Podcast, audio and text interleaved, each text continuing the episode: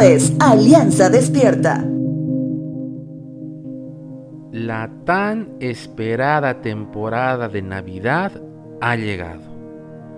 Y comúnmente nuestra memoria empieza a activar recuerdos de sabores de comidas, fragancias de la buena compañía, risas de amanecida, cánticos de gozo.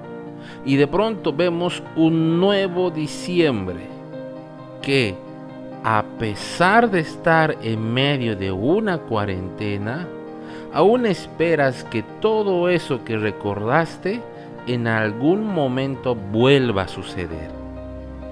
Pero ¿qué pasa si esta Navidad trae un tiempo muy diferente?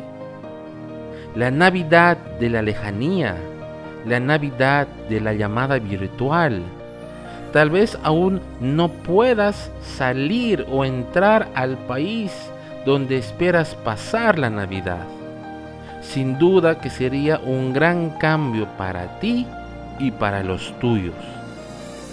David en los Salmos registra varios momentos en el que la soledad hacía presa de su mente fueron momentos donde él imploraba por dirección, por perdón y protección.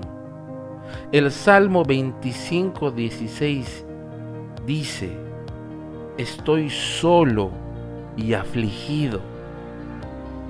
A pesar de sentirse así, David conocía que en su debilidad podría reconocer que había puesto su esperanza en alguien más grande que todos y que la dificultad circunstancial permitía que David pueda ver a Dios con más claridad.